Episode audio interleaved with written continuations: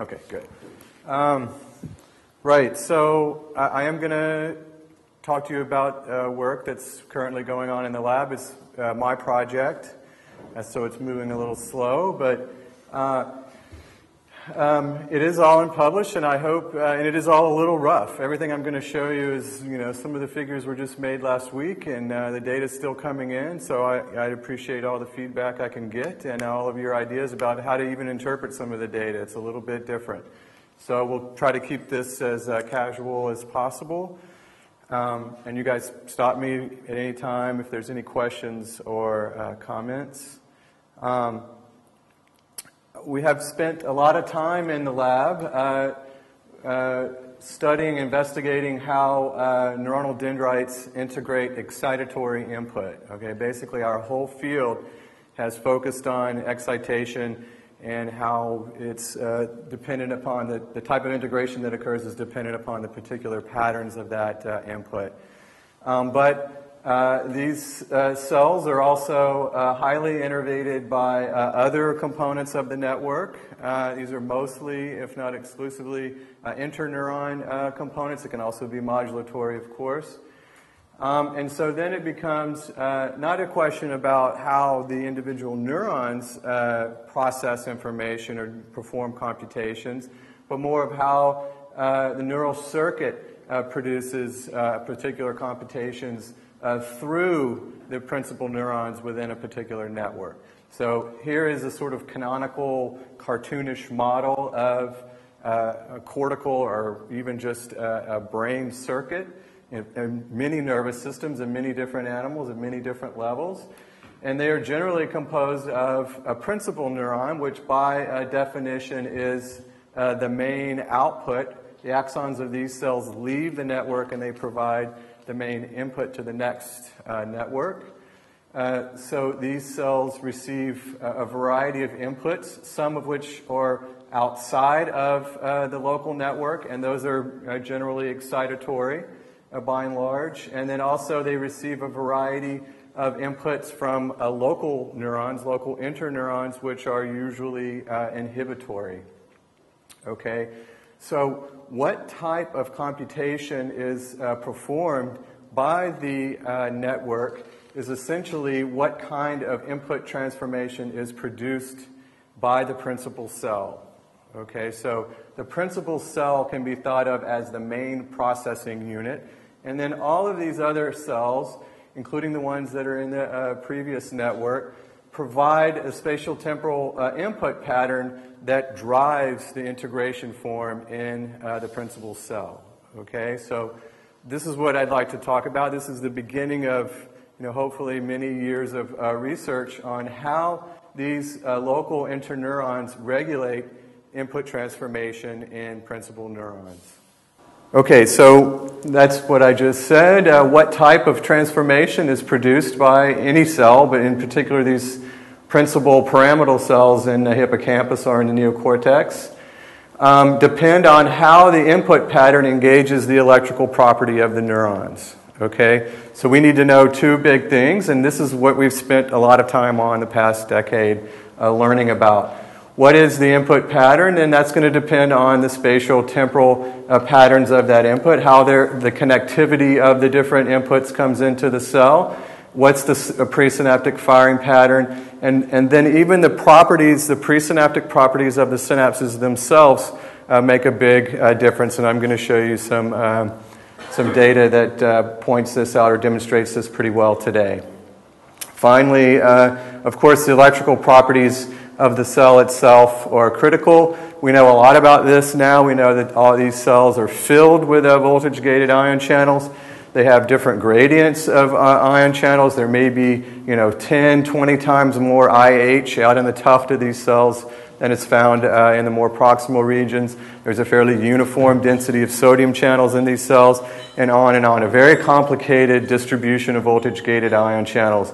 And of course, the morphology of the cells themselves play a large role. As Heinz was uh, mentioning, you can see that uh, in this little cartoon, I've drawn these a lot of these terminal branches, which, because of their morphology and because of the electrical properties of them, they can act as individual compartments, individual computational units uh, within the cell. So a, an individual cell can be broken up then possibly into 50, 100 different processing units. Okay, and you can have this very complicated uh, form of an in state type of neuronal network right in one neuron. Okay, and so as a field, our next step also will be to determine whether or not the types of input patterns that divide these cells up into uh, different compartments actually exist during behavior. So, this will be one of the important things that hopefully next time you ask me here, I can uh, talk about. Um, but not yet. That's a, that's a tough nut, obviously. Um, so, I'm going to, next slide will be to give you some examples of this. Uh, the same cell can uh, process or transform information in three or four different ways, three or four general different ways. And uh, here are examples of that. And all this is dependent upon uh, the input pattern, the specific spatial temporal input pattern that the cell is receiving. So if we patch a cell with two electrodes, in this case, Sonia uh, actually had three two on the dendrite, one on the soma. And she plays in uh, these different uh, types of uh, conductances into the dendrite. This pattern is an asynchronous pattern, so that we're giving excitatory inputs uh, that are spread out randomly over a 50 millisecond time window. So this is about 100, 200, up to maybe 400 inputs into the cell. Again, spread out over this relatively long 50 millisecond time window. As you increase the amount of input to the cell progressively, it shows progressively more and more depolarization until eventually a threshold is reached at the soma and you get a back propagating action potential. If you make the input output curve, which I should put back on this slide eventually, um, you would see that this would be a nice linear form of summation.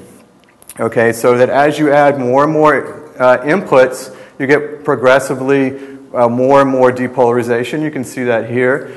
And this is actually a, a remarkable feat for a cell that uh, uses ionic conductances uh, to generate electricity in the cell. Obviously, as you give more and more of these, you know, 30, 40 millivolt depolarizations, you're changing the driving force for all of these currents, including the AMPA and NMDA currents mediating this.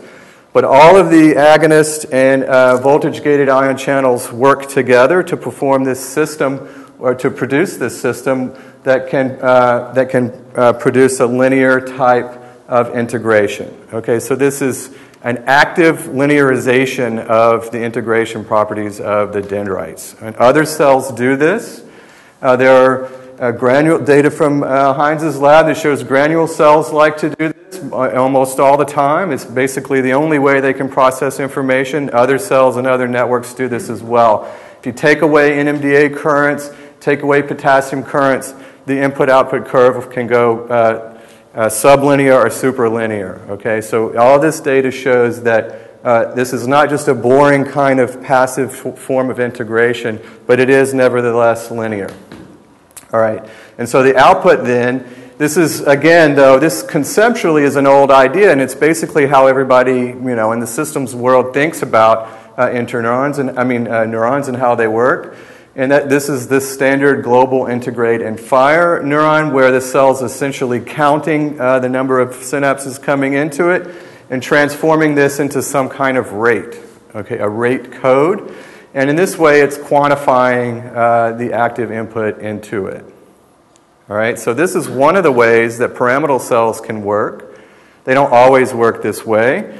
If now on top of this, so this, this is generally a more uh, proximal form of input. So all of this input comes into uh, the more proximal two thirds of the cell. If you add into that stimulation of the most distal uh, synaptic input, input in this case that comes in from the entorhinal cortex into the tuft of these uh, CA1 pyramidal cells, the very end of it, then you can see that instead of having just a uh, a linear form of integration, you eventually reach some threshold, and a broad calcium dependent NMDA R type uh, voltage gated calcium channel dependent uh, plateau potential is generated in the most distal part of the cell. This then propagates to the soma and produces a burst of action potential outputs. Okay, so this is obviously a different mode of, of integration in the cell, and it is a form of, of more compartmentalized, okay, where you have two regions of the cell, the proximal and the distal regions of the cell, interacting in a, in a way that if these inputs come uh, together uh, and coincident over a certain period of time, then uh, you'll switch the mode of the cell to this uh, burst firing mode. You'll get far more action potentials, and this is quite nonlinear. Okay, you can say that the cell, the computation the cell's doing then is this input comparator. It's comparing these two inputs from the two different pathways. Okay, many, many cells in the CNS probably do this. Most cells, I think, you could describe as being comparators of different inputs. How correlated is this input in time and in space? Okay, in the hippocampus, this may be important for detecting novelty. And finally, uh, sort of the polar opposite of this asynchronous type of input, if you give very synchronous input to the same cell, actually, these recordings were done by Sonia, and they're in the same cell. So now we've synchronized all of the input. In this case, in it all, it's given all within a millisecond, but it can be up to 10 milliseconds. You can see as you uh, increase the amount of uh, conductance into the cell. Eventually, you hit a threshold and a sodium spike is initiated in the dendrites, and that can then actively, or at least semi actively, propagate into the axon, and it produces, again, a third form of action potential output. In this case, a very precise action potential output that has a very short and invariant latency. Okay? And so this is this highly compartmentalized uh, form of integration that can occur within uh, a single branch uh, unit of uh, the dendrite. This is actually also found in uh, many different types of pyramidal cells, although usually it will be associated with uh, some sort of shoulder as well, the, the famous NMDA spike that Jackie Schiller has talked a lot about. Um, so this is the three ways that the same kind of cell, the same pyramidal cell, the CA1 pyramidal cell, can integrate uh, input and produce three different forms of action potential output. All right? Now, we want to know, uh, for the purposes of this project, how these other elements within the circuit elements within uh, the network, the CA1 network, affect uh, these three different modes of integration.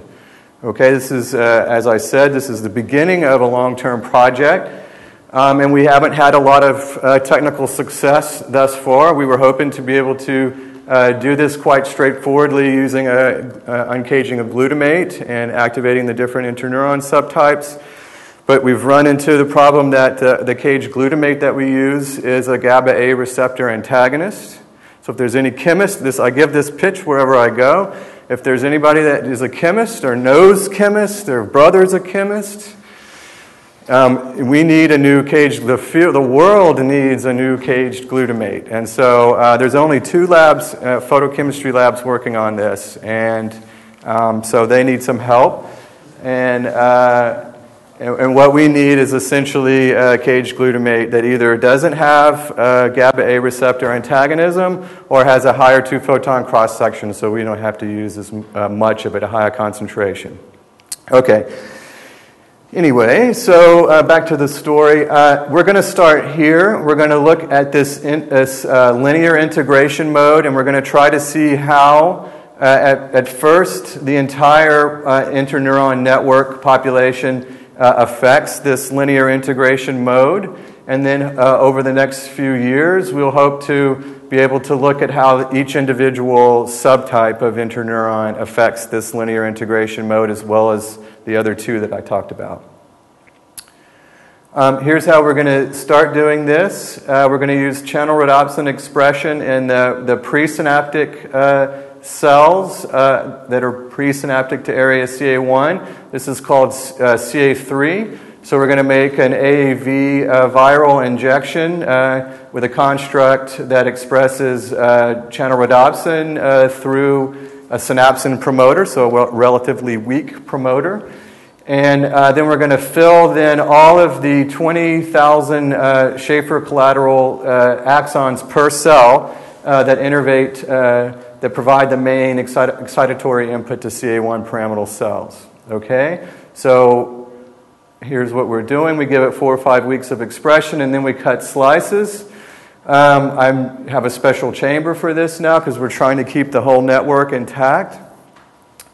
And then we're going to record uh, from the individual cells in CA1 at a depth uh, because on the surface you can imagine that a lot of the interneurons that are innervating the surface cells are in the slice, the other slice above it. Okay? So we want to get down actually closer to 200 microns into the slice so there's an equal layer of, uh, of interneurons alive in the slice.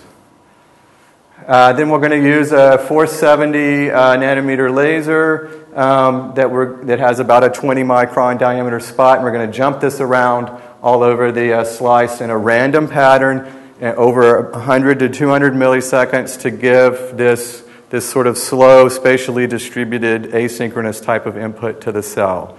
Okay? Uh, we can do some imaging as well, and I should uh, mention that before we do this, we cut the CA3 off. Okay, it's going to be completely cut off. So all we have left are the axons, and all we'll be studying then is the properties of the CA1 network. It will no longer have any of the properties associated with the CA3 network because it's not there. Okay, here's uh, what this looks like. Here's CA3 cells and confocal uh, stacks. Um, I have to tell you, uh, just to be uh, uh, forthright with you that the channel rhodopsin expression is tricky. Okay, you have to uh, uh, tweak this for whichever cell type you're interested in and whichever promoter you're using. You can't use too strong of a promoter, you can't use too weak of a promoter, and in the end, there will be a window of a few weeks over which you can use these animals.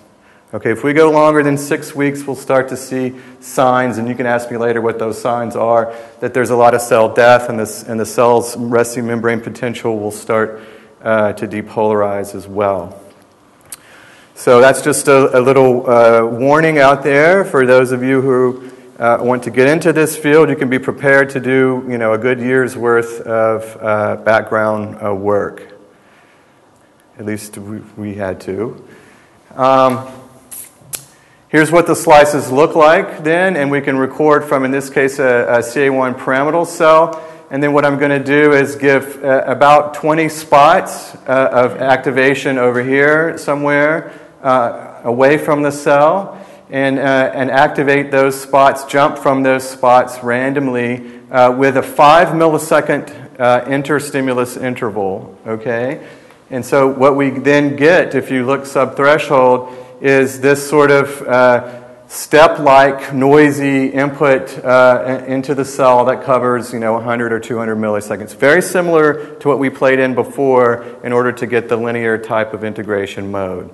Okay, and then we're going to just change the intensity of the blue laser at these different spots, and we can regulate this up over three or four or five different uh, input sizes. Okay, I'll show you. We're going to make input output curves, FI curves, and, and then essentially block all of inhibition and uh, compare uh, what the effect is before and after the presence of inhibition. Okay? So we want to do this in a quantifiable, a quantitative way. And so, how we quantitate the level of input is then to jump from these individual spots with a 75 millisecond interval, and here's what this is shown here. I think this is 40 uh, of the uncaging locations, so we ran through the 20 spots twice. Um, and then we can see the individual uh, EPSCs. In this case, you can also do this in current clamp mode and uh, use EPSPs. And then essentially, what we do is uh, the same thing that we would do for the uncaging events. We cut these out and then sum them up offline. We just add them up and this is what you would get. You get this sort of profile then. So, this would be our sort of expected amount of current coming into the cell during one of our stimuli, which are actually uh, going to occur at this 5 millisecond interval, not the 75 millisecond interval. Okay, so this allows us then to quantify what kind of excitatory input we have into the cell. Okay? Yes. Can I just ask, what about the spatial distribution? I mean, that will affect very strongly how the current looks then, as long as there's certain, for instance, then NMDA receptors also, or some nonlinearity. So, Um, know where the where the input is. How do we know where the input is? We assume that it's spread out fairly uh, equally distributed throughout the arbor. We don't see any signs in these individuals of local dendritic spikes, either sodium spikes or NMDA spikes. Now, I have to say, though, that I am a little bit concerned about that a point at the larger uh, uh amplitude events that we have. You can start to see maybe, so once we've started putting APV on, we can see that APV will start to uh, reduce the duration of the EPSP. So everything that I'm going to show you for the, probably the last point on the plots may, may have to come off of the graph. But the other, these lower amplitude uh, stimuli don't seem to be strong enough to activate any nonlinearities. So, I mean, that's a very interesting question. We'll just, I'll just spend a couple of seconds on it. You know, this is a, a more or less random injection, okay? We're, we think we're more or less randomly infecting the CA3 cells, okay? If we could infect the CA3 cells less randomly, right, we would expect to see a completely different pattern. Okay. Now, so this is the data. This, will, uh, this is kind of what we do. Um, so this will be one laser intensity, two, three, four, five. And so the fifth one is probably mostly what I'm worried about. But anyway, um, you can see as you give more and more uh, intensity stimulation, you get uh, one, two, three, four, up to four spikes over 200 milliseconds. Here's what we've calculated offline should be the input currents coming into the cell. Now, the same thing here. After we've washed bicuculline and uh, GABA B blockers into, this, uh, into the slice, we see that uh, we start to get far more spiking activity.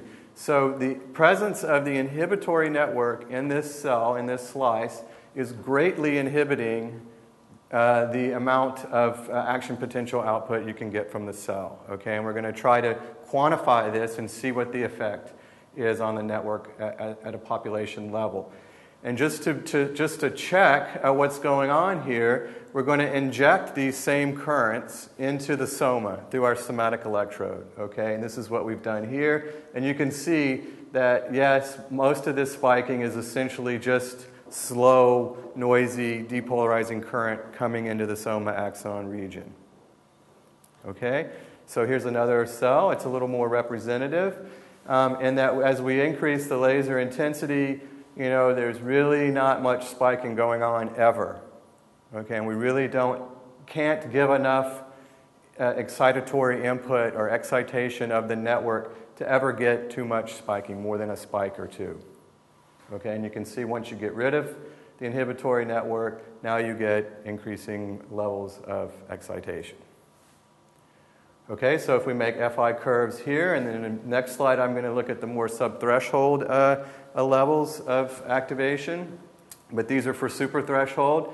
Here's what I just, for the first uh, uh, cell I showed you, you can see uh, for the current injections and for uh, when there's no inhibitory input in the slice, for both that cell and for the population, you get these nice S shaped FI curves as you increase the amount of current, you get more and more uh, spiking frequency up to about 80 hertz, which is the most uh, pyramidal cells in CA1 can fire because of their uh, active properties.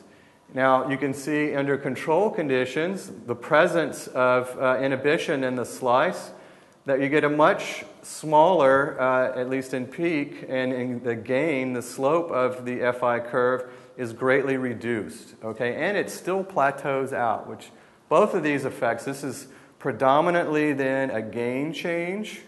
Uh, that inhibition in the CA1 uh, network produces a gain change with this saturation level. So it's almost if, as if you just multiplied uh, these curves times about 0.2, okay?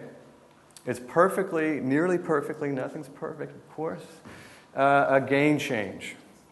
this is, you know, this was really surprising, okay? This just shouldn't happen. Anyone that's followed the uh, interneuron literature, in, inhibitory literature, knows that this shouldn't happen. Maybe you can get a gain change. Uh, Alex Reyes has shown you can get gain changes, but at the most, you should see, it should still come up and saturate at 80 hertz, okay? So what we're seeing here is odd, and it suggests that there are changes in the level of inhibition coming into the CA1 pyramidal cell uh, as we uh, increase the amount of excitation coming into the network. Okay, it suggests that the amount of inhibition is going up faster than the amount of excitation to the cell. Yes. Um, how would that look for a cell you patch near the surface? Well, so the, for an example, the first cell I showed you that peaked out at 40 hertz was the surface cell. The last one that I showed you is deeper. Okay, and so basically the difference between the two is what, where this peaks out. Now, if it only fires one spike, you've got no curve. Okay, so that's why I'm not sure what we'll do in the end. Okay, that's, this is a, a, a sum of uh, many cells ranging from about 50 microns to 200 microns deep. Okay, so there are cells in, in, even in the depth that'll, that'll come up to 15 or 20 hertz, and this is still what they look like. So, so yes. It looked like in the recordings in the slide before, it looks like the, the uh, x-axis intercept would also be shifted. Um, it, it isn't in the population. Um, okay. okay, so this, this is what that is, this x-axis intercept. So this is just a shift this way, right? And you don't, there is a little bit, but it, it isn't really, you know, compared to uh, the gain change, it's, it's very small. Um, and that just means that, uh, you know, not surprisingly, when we've set the chloride reversal potential near uh, the resting membrane potential, if we use a really, you know, artifactually low, nobody believes there's only four millimolar chloride in the cell, it's like a reversal of minus 90 or something uh, then you can see a much bigger shift. Okay, 4 millimolar chloride does, but it still has the same gain change in saturation. So it would look just like this, but slid as well. Okay, so the gain change is the same, but now we've got a much bigger offset change. Okay, so you know to get at these points, uh, what you know if we don't have any spiking, how can we make uh, FI curves and how can we see what's going on with the gain change and all of this stuff, and to also just look at the subthreshold uh, uh, uh depolarizations a little more closely. I'm going to change the way uh, I make these FI curves. Now, this will be the same type method, but we're going to use EPSPs as units instead of EPSPs and they're going to be expected amounts of depolarization versus the depolarization on the average depolarization observed uh, if, after you cut the spikes out. Okay? So we're even going to do this here. I, as an algorithm, we'll just cut all these spikes out, and then I'll average up from here to there uh, on average and, and take the mean uh, subthreshold depolarization. I'll call it subthreshold, but it's obviously not. Okay? this sort of envelope of depolarization that's driving the cell. That the calculated expected uh, value is in red. What we actually record in the control uh, network is in blue, and in bicuculline is in black. Okay, and this is for uh, one of the lower uh, stimulus intensities, and this is for one of the higher ones. You can see again that this cell at most fired two spikes until we got rid of the inhibitory network, and then it went crazy at 80 hertz. So here's the control data for this set of cells. As we increase the amount of excitation, depolarization to the excitatory drive to the cell, it shows a very sublinear uh, type of, uh, of input-output curve. Okay, this is this beautiful active linearization that I showed you before is completely abolished and ruined by the inhibitory network. Okay, and, and so it's not until we get rid of uh, the inhibitory network that we can again see uh, this active form of, uh, of linear type of integration. So as we increase the amount of input, the amount of observed depolarization at the soma increases progressively. Eventually, the cell can't continue to uh, compensate for the loss of driving force. and it starts to uh, flatten out at the top. Um, but with the inhibition intact, you can see again there's this huge gain control, this huge gain change, and uh, again the saturation. If we subtract uh, these two things from each other, or subtract the control from uh, the expected, then we can produce these two different uh, uh, plots of inhibition. Okay, so this is how I'm going to calculate inhibition. I'm going to either subtract these two curves from each other and I get the open symbols, or I subtract the observed from the expected, uh, presuming, assuming that the difference is, uh, is totally due to inhibition, which it probably isn't, because I told you up here, this is starting to saturate. Um, but at least for th- these two levels, you can see plainly that at the beginning of the, uh, the, amount, the stimulation of the network, there's lower levels of inhibition, and this increases in a superlinear fashion as we increase the amount of stimulation of the network. So inhibition is increasing faster than excitation, and this is just nailing uh, this, this integration mode in the cell and not allowing them to spike. Okay? So if you plot an E to I ratio, then you can see that it starts out pretty high. Either way you do it, uh, the excitation is about five times higher than the inhibition, and then quickly it comes down to be about balanced. Okay, so that uh, the E to I ratios are approximately the same uh, for whatever level you have of uh, higher levels of uh, excitation. Okay, so how does it do this? What's going on? We can see uh, if we record uh, from the dendrite or from the soma, we can and then look at input resistance, and so we can give the stimulus alone, give a current alone, current injections alone, or give them both, and then uh, subtract um, uh, this trace from that trace, and you can see in the black then is the input resistance of uh, the this is uh, soma, I believe. The input resistance of the soma is about a third of uh, what it was under uh, control conditions where the network wasn't stimulated. So the stimulation of the network, uh, and this is all predominantly uh, due to the inhibitory uh, network, and in fact, in this case, since it's a soma, it would be the basket cell input to the perisomatic region, reduces the input resistance of the soma about 75% to 25% of what it was in control. Okay? There's about a 75% reduction in input resistance of the soma during one of these stimuli. The dendrite, on the other hand, reduces less than half. Okay, so there's a much bigger shunting, if you will, of the soma than of the dendrite.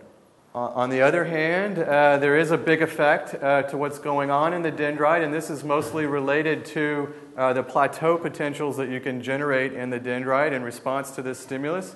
So here's a recording from the dendrite as we increase the amount of activation of the network under control conditions, and then uh, in bicuculline. And what is big, you know, the big difference is not only are the backpropagating spikes, but these ever increasingly long duration uh, plateau potentials that can be uh, recorded at the distal part of the cell. Okay, so the inhibitory input in the dendrite is regulating the duration of these plateau potentials that are initiated in the dendrite, dampening down the excitability of the dendrite. And that can be seen here. The size of this envelope, just the half width of the envelope, uh, the, amp, the full width at the half max, uh, increases as we increase the uh, activation of the network.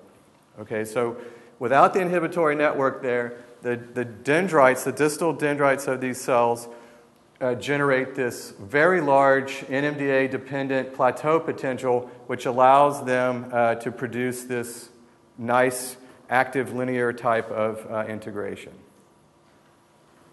Uh, under control conditions, the inhibitory input completely uh, removes this type of active uh, dendritic integration. So, what do we have so far? Um, we have the inhibition increases superlinearly to a point that is uh, nearly balanced.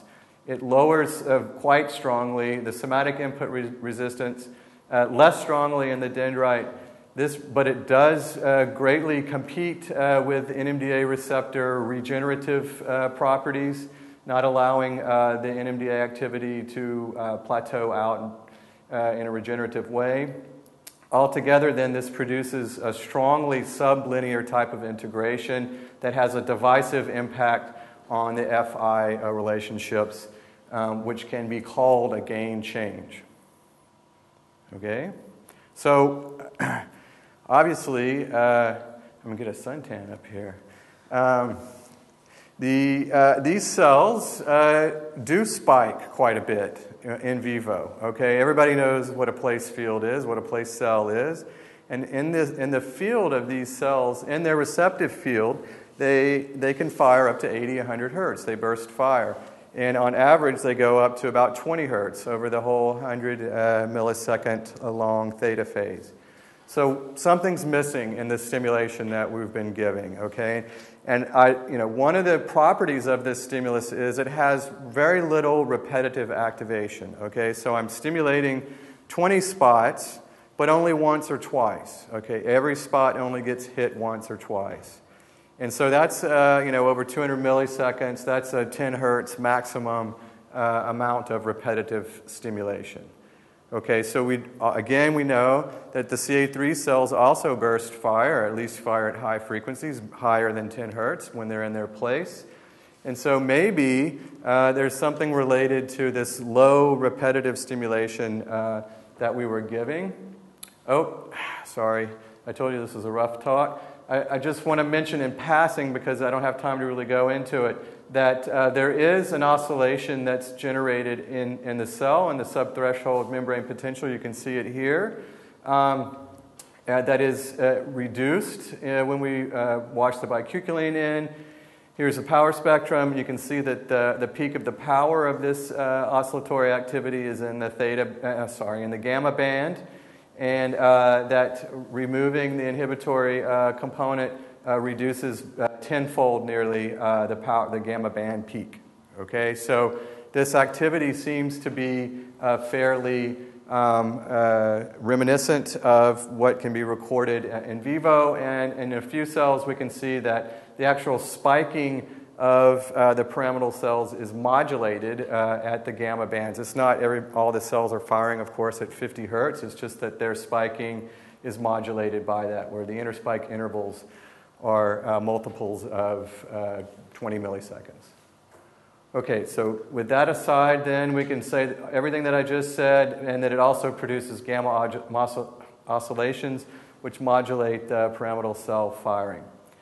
So we're going to call this uh, low frequency repetitive stimulation non stimulus driven input. Okay, it could be that that's what's going on here, that you know, CA3 cells do fire at relatively low hertz. They fire at frequencies. They fire at theta hertz, theta frequencies, which are 5 to 10 hertz. Uh, pretty much all the time, even when the animals, uh, as long as the animal's running around actively uh, exploring an environment, uh, the cells will, will fire at these low rates. And this can be, uh, to put it in terms of other uh, sensory systems, a non stimulus type of input. That non stimulus uh, driven input to CA1 produces this gain reduction uh, with a near threshold depolarization and gamma oscillations. Okay, so the, the, this, one, this 5 to 10 hertz, this low frequency uh, activity in CA3 produces a, basically a sea of inhibition in CA1. Okay, that maybe you get a little bit of depolarization and all the cells just sort of oscillate near threshold, but they don't fire. How can we get them to fire? Something's missing. And then we found uh, this old paper uh, from B. Gähwiler's group uh, where they found a frequency dependent switch in the E to I ratio in the mossy fiber inputs to CA3 cells. Okay, so as they increase the rate of uh, uh, paired uh, recordings from one granule cell to a, a CA3 cell, they saw a strong jump in uh, the size of uh, the, the, amount of depolarization in this cell. Okay, so from low frequency to high frequency. So the idea is that the, in, under high frequency stimulation, the excitatory synapses have a low initial probability of release, and so they show a lot of facilitation. Whereas the inhibitory synapses, which are initially uh, dominating the input have, because of their high probability release, they depress. Okay, so as you repetitively stimulate them, the inhibition goes down while the excitation goes up, and after a few stimuli, then you have a completely radical change in your E to I ratio. Okay, so we wanted to see if this would work then, uh, and the Schaffer input to, to CA1. Uh, we can't repetitively stimulate faster than about uh, 10 or 20 hertz with a channel rhodopsin because it desensitizes. So we've had to go back to the old standard uh, electrical stimulator. Um, you, the problem with the electrical stimulator obviously is you can directly stimulate the interneuron axons, and so we've done this. Uh, put the stimulators up to a millimeter away from the cell we're recording from. You wash in uh, NBQX, AMPA receptor blocker, after the experiment, and everything goes away. So, uh, and we use uh, three, mostly, usually four in, at the end, uh, stimulators, and we're going to give uh, uh, each individual stimulator is going to uh, stimulate the axons between 50 and 100 hertz repetitive stimulation. You can see this is, this is representative. The amplitude of the first EPSP in these stimuli is very small. Okay, it's less than half a millivolt. Okay, so this is a low, low intensity stimulation. Uh, and then we're going to give these repetitive stimuli, and you can see what kind of facilitation you get uh, in uh, these Schaffer collateral, stimuli, uh, Schaffer collateral inputs when you stimulate them repetitively. It's a huge amount of, uh, of facilitation sometimes infinite amounts because the first input was a failure. Uh, and then we're going to interleave these inputs uh, so that they all come in with this five millisecond interval that we showed before. Okay, so the overall frequency is still uh, 200 hertz. We're just interleaving these three stimuli so that between each one of them there's a five millisecond interval. Okay? When we do that, then, we make the same plots as before using high frequency repetitive stimulation. We can see that there's now a linear summation as we increase the amount of stimulation uh, to the slice. Uh, the amount of depolarization goes up. And you can see that here. The expected is in red and the actual is in black. And in most of the cells, uh, we can basically see exactly the same amount of depolarization that we would have expected um, by just linearly summing the inputs up. There is still obviously a, a lot of inhibition uh, left, um, but, it's, uh, but the E to I ratio is, uh, stays uh, constant across um, uh, as we increase the amount of input into the cell. You can see again now as we increase the amount of excitation to the network, instead of inhibition going up 10 or 20 fold, it stays relatively constant across the whole uh, stimulus uh, intensity range. And because of that, the, uh, the relative change uh, in the E to I uh, ratio that we saw before was dropping down, stays fairly constant. This allows then the cells to produce this, this nice linear integration mode. And the comparison is shown here. We can, for low frequency stimulation, uh, repetitive stimulation of the Schaffer collateral inputs, we get a very sublinear type of integration uh, compared to what happens if we give uh, high frequency repetitive stimuli. And again, the reason for this is the E to I ratio stays constant or maybe even creeps up a little bit with high frequency stimulation, uh, whereas it comes uh, down with the low frequency. Okay, so now we have high frequency excitation facilitating. The inhibition in our, in our hands, at least in this experiment, doesn't appear to be depressing, but it stays relatively constant across uh, the, the increase in uh, excitation. Uh, this, of course, strongly enhances E to I. It increases the NMDA receptor activation, and we return back to our, our beautiful active uh, linear integration mode. And likewise, it produces a high frequency output. Bottom line then is that only high frequency activity can propagate through the CA1 network. Okay? The lower frequency uh, stimulation actually produces a net inhibitory effect, whereas only the high frequency activity has a strong enough uh, E to I, a large enough E to I ratio to actually produce strong firing in the postsynaptic network. Okay? Um, so if we call this then, this high frequency activity, our stimulus driven input, and that we would only expect it in when the CA3 cell was in its place field, the animal was in the place of uh, the CA3's field, then we have an increased gain and high frequency or burst firing output uh, from CA, CA1 ensues. Okay, so I mean, this is this idea that's around in other sensory systems, including the neocortex. It's a common idea which no one really has a mechanism for that the sort of background noisy uh, activity in one network region, in one uh, neocortical region, will produce, uh, you know, a sort of uh, gain change, a noisy gain change in uh, the neighboring column, and what, whereas only the, uh, the stimulus driven high frequency input can actually drive that cell to fire.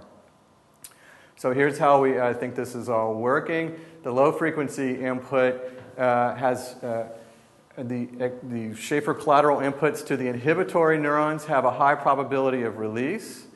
And, uh, and they also, their axons from the interneurons to uh, the pyramidal cells are also a high probability of release, whereas the Schaffer, the same axons uh, on a pyramidal cell, have a much lower probability of release. So, this low frequency uh, stimulation is a great uh, stimulus. It's a strong stimulus, a very effective stimulus of the inhibitory network, and that produces a very high level of uh, inhibition in the postsynaptic cell. It just allows this excitatory input to bring the cell up near threshold, and it sort of sits there oscillating with, at gamma frequencies. Okay, and so only then the high frequency input can come in and actually drive the cell to fire, a high frequency output. And again, the reason for this is this high probability release synapse at the interneuron can at least not get any higher. It can't go up uh, as you uh, increase the level of stimulation, whereas this high probability of this lo- uh, low probability of initial uh, release at the Schaffer collaterals does increase with repetitive stimulation. Okay, and this leads to high firing, uh, high frequency firing, and maybe even uh, burst firing. So you get a propagation of burst firing from CA3 to CA1 out to the subiculum. Okay, and so this kind of makes sense. Um, you know, again, we're all concerned about whether what we're studying, how it relates uh, in vivo. And we can look at uh, a recent uh, paper from Yuri Buzsáki's lab where they recorded from uh, multiple layers in the EC. I've only shown layer three because this is the layer that inputs uh, to uh, CA1 pyramidal cells. They also recorded the activity in CA3 and simultaneously in CA1, and then they reference all of this activity to theta phase. Okay, you can think about this in time. From here to there is 100 to 200 milliseconds. It's called uh, 200. And you can see in the, for the low, relatively low firing, uh, low frequency firing cells are in blue, and, and then high frequency goes up into red. So the EC cells all fire no matter what their frequency is, right about here. And then the blue leads to uh, or is uh, associated with uh, 5 hertz firing in CA3 about 100 milliseconds later. And then about another 100 milliseconds later, even following that, you get low frequency firing in CA1. Okay, so you're talking about one spike every few hundred milliseconds, and they're coming in, these two inputs are coming in separated by 100 milliseconds, and then there's firing another 100 milliseconds later. So this is not stimulus driven or stimulus locked uh, activity in CA1. Okay, and the Buzsáki lab couldn't figure out this out, but it makes sense if you look at our data. There's no stimulus driven activity that can propagate through these networks at these low frequencies. Okay, so it's only when you get up to 40 hertz. Now everybody shifts together and they're all nice and lined up so that, you know, there, uh, there's only a separation of about 10 or 20 milliseconds between uh, the EC and CA3 input and then this can uh, quickly, within another 10 or 20 milliseconds, drive high frequency output from CA1. Okay, so it looks like then that you can get stimulus driven high frequency output uh, from uh, CA1 cells that makes sense uh, temporally, at least when uh, the excitatory input coming into the network is greater than 40 hertz or greater than 20 hertz. Okay? Um, finally, I want to thank Attila, who's now at Columbia, uh, for helping with some of the injections. And all of our uh, molecular biology is done by Boris, who's now at uh, UT Austin. Uh, he made all the constructs and all the mice that we've been using. That's it.